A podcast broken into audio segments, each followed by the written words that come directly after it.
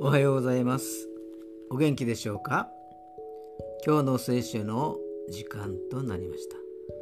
今日の聖書の箇所は新約聖書マタイの福音書19章24節でございます。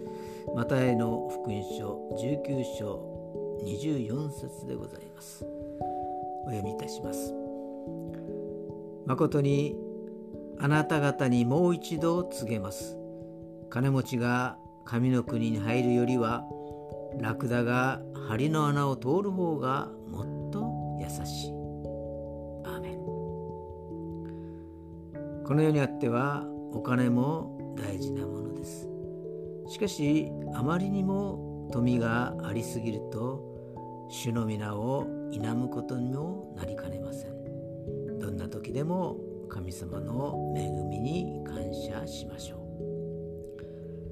今日も神様のあふれるばかりの恵みで満たされますようにそれでは今日が皆さんにとって良き一日となりますようにヨッシーでした。